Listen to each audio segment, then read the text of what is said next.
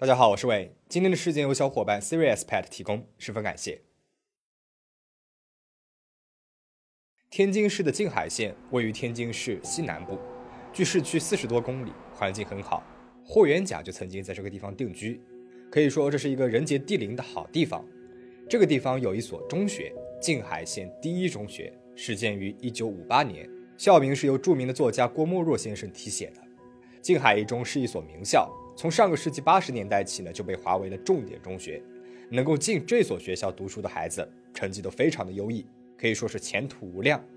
而我们今天要讲的故事，就发生在这所名校的一个女生宿舍里面。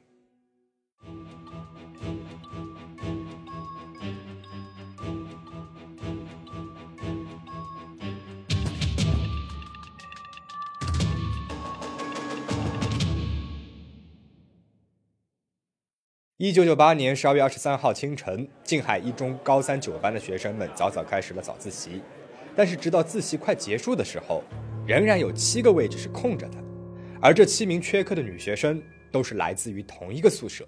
按照惯例，早自习结束之后就是同学们吃早饭的时间了，有的学生会回宿舍解决早饭。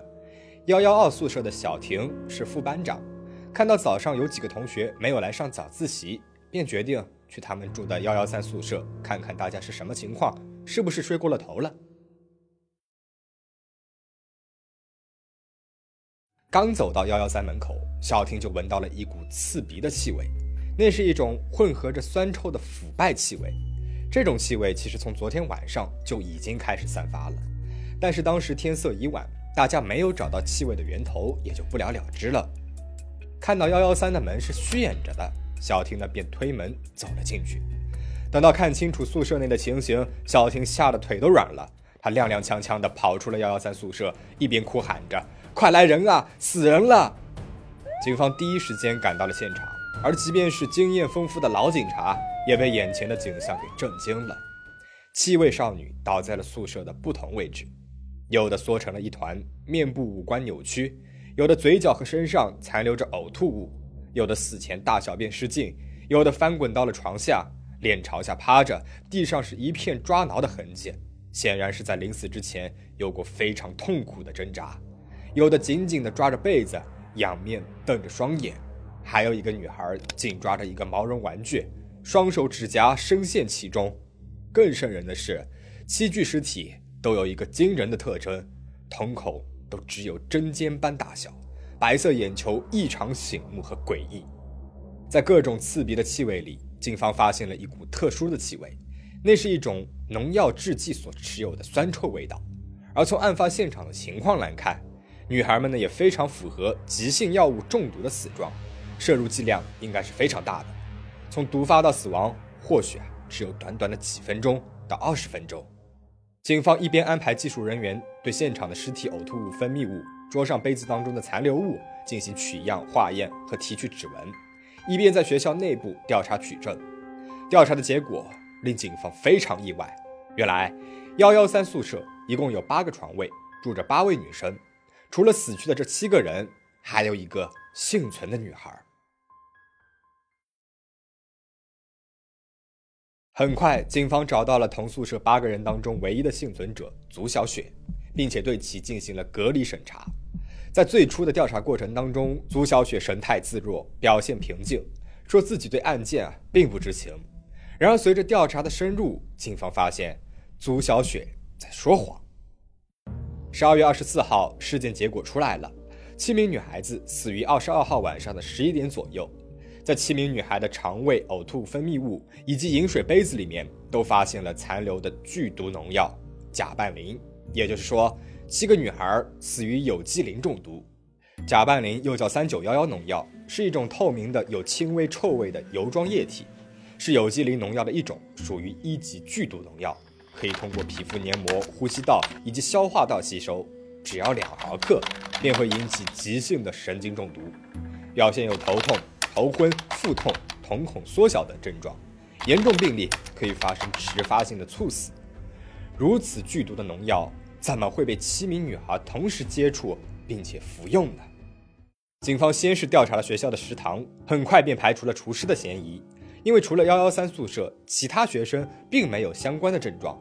接着，警方又对女生宿舍楼进行了排查，调查结果令警方大吃一惊：幺幺三宿舍斜对面的幺幺二宿舍的两个女生薛某和曲某向警方反映，在二十二号晚上熄灯之后，就曾闻到过一股刺鼻难闻的气味，熏得人难以入睡。两个女孩呢，还以为是厕所里面发出来的味道，就起床开窗通风。到了十一点五十分左右，气味越来越大了。女孩下楼找到了宿管曹某和王某夫妇，四个人共同在楼道内搜寻了一番，确定气味啊是来自于幺幺三、幺幺二、幺幺幺、幺幺零这几个宿舍的。宿管给教师楼的教导处打电话，想将该情况告知给校方的领导，但是无人接听。两名女生又和王某一同去了教师楼找值班人员，也没有找到；又去了大门警卫室敲门，也没有找到值班人员。三个人呢，只好返回女生宿舍楼，又给教导处打电话，仍然是无法接听。此时已经是凌晨一点多了，王某就让两名女生回宿舍去睡觉了。根据其他多位学生的证词，幸存者足小雪当天晚上就在幺幺三宿舍内，也就是说。她在看着舍友们一个一个痛苦死去之后，不仅与七具尸体共处了一个晚上，第二天早上呢，还若无其事的去操场散步、上早自习，直到警方找到了她。这一发现令办案人员们不寒而栗。接着，更多的证据都指向了足小雪，有四名死者的饮水杯上都发现了足小雪的指纹，七名死亡女孩呕吐物当中发现有未消化完的苹果残留。也许女孩们在服用毒物之后，因味道难闻而食用过苹果，而现场发现了一把削苹果的水果刀上也发现了有足小雪的指纹。同时，静海县农业局蔬菜门市部的一个售货员表示，事发之前有一名十几岁的女孩曾经到店里面买过零点五公斤一瓶有机磷农药甲拌磷，经指认，这个女孩正是足小雪。面对种种铁一般的证据，足小雪最终供认。但她说，真正的凶手并不是自己，而是已经死亡的七个人当中的一位名字叫刘珊珊的女孩。根据足小雪的供述，她与刘珊珊呢是闺蜜，两个人在宿舍当中的关系是最好的，经常一起互诉心事。一九九七年九月，刘珊珊与同班同学陈某谈恋爱，直到一九九八年九月份，刘珊珊深陷其中，无法接受失恋的事实。产生了悲观厌世的情绪，加上高三学业压力非常大，就萌生了自杀的念头。一九九八年十二月二十二日，刘珊珊找到了足小雪，要她帮自己买一瓶农药。足小雪便去了农业局蔬菜门市部，帮她买了一瓶三九幺幺。晚上十点左右，下了晚自习的刘珊珊拿着农药和水杯，将足小雪带到了宿舍楼外的楼道内。对足小雪说自己想喝农药自杀，但是害怕黄泉路上孤独，想让宿舍里面的其他六个人一起喝，担心其他人喝农药之后会发出动静，引来老师。刘珊珊就央求足小雪在其他女生喝下农药之后，照顾好大家，不要发出声音。足小雪就答应了。十点二十分左右，两个人回到了宿舍，刘珊珊让足小雪给大家都倒上了致死剂量的甲拌磷。谎称是从家里面带来了防治结核病的中药偏方，因为当时学校里面爆发了肺结核病，高三的还传染了好几个学生，学校还发中药让学生们煮水喝，所以单纯的女孩们并没有起疑心。虽然觉得药水气味非常难忍，但还是都喝了下去。随后，刘珊珊也服用下了甲拌磷，很快毒性就发作了，几个人开始挣扎。朱小雪给大家倒水切苹果吃。安慰大家这是中药的正常反应，还让大家不要喊叫别人，影响别人休息了。不久之后，七个女生相继死亡了。而朱小雪呢，她并没有离开恐怖的案发现场，而是在宿舍休息了一晚上。第二天，她像往常一样出门上课，心理素质之强，让警方也感到匪夷所思。一九九九年七月二十八日，天津市静海县人民法院判决足小雪采取欺骗手段，故意损害他人身体，造成中毒死亡，构成了故意杀人罪。这起案件当中，刘珊珊为其他六个人的死负主要责任，足小雪负次要责任。由于足小雪未满十八岁，属于未成年人，所以被判处无期徒刑。足小雪不服判决，认为自己没有罪，上诉至天津市高级人民法院。一九九九年九月六日，二审法院作出维持原判的终审判定。由于在狱中表现良好，足小雪获得减刑至十五年，已于二零一四年前后出狱了。根据网上的传闻，出狱之后的足小雪已经结婚生子，回归了正常人的生活。这个案件的判决一直以来都是被网友讨论的热点。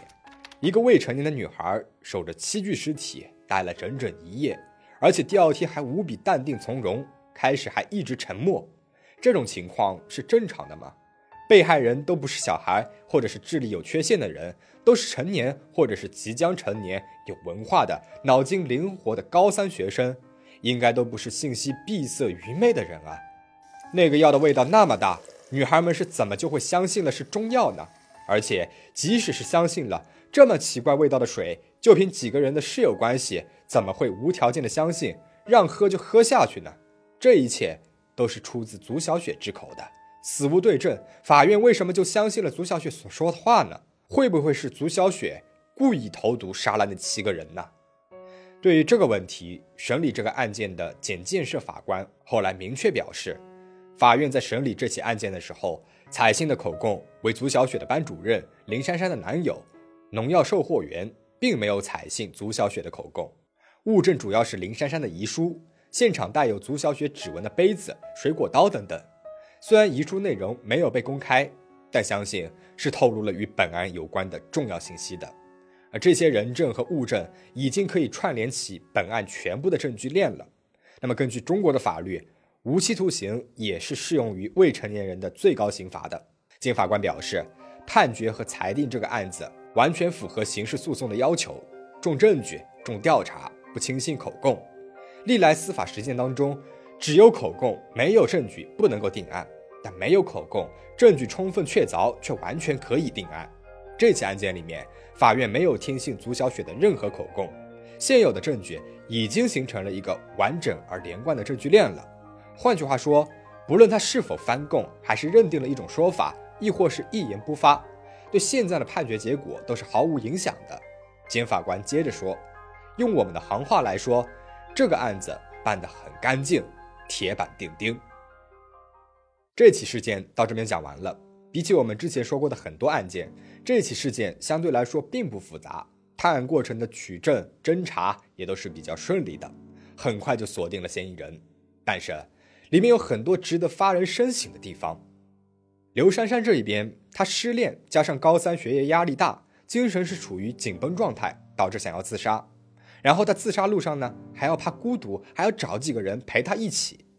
足小雪这一边，她主动帮刘珊珊买致命的药物，配合刘珊珊在其他室友毒发后还照顾他们，和七具尸体共处一室待了一个晚上。第二天正常上课散步，这背后是什么样的动机和心理呢？我们不得而知。学校这一边，学生和宿管晚上多次找教导处、校领导都无人接听，是不是也说明了学校管理上有一定的漏洞呢？最无辜的就是另外那六个遇害的室友了。我高中的时候呢，也是在全封闭的学校上学的，需要住校，每周末才能回家。相信住过校的人应该都是深有体会的。高中时期，同一个宿舍的舍友基本上就是自己最好的朋友了，家里面带来的什么好东西都会和室友分享。吃住学习都是在一起的，是一种最能够让人放下警惕的关系之一了。所以，这六个室友对于喝刘珊珊递过来的水，我觉得完全是可以理解的。其实，这个水的味道那么刺鼻，那么难闻，如果他们稍稍有一点防备和警惕的话，就能够避免悲剧的发生了。那么，对于这起案件，你有什么想说的吗？欢迎留言讨论。如果大家喜欢这期影片的话，记得一键三连。最后，还是那句话，请大家保持警惕。保持安全，我们下期再见。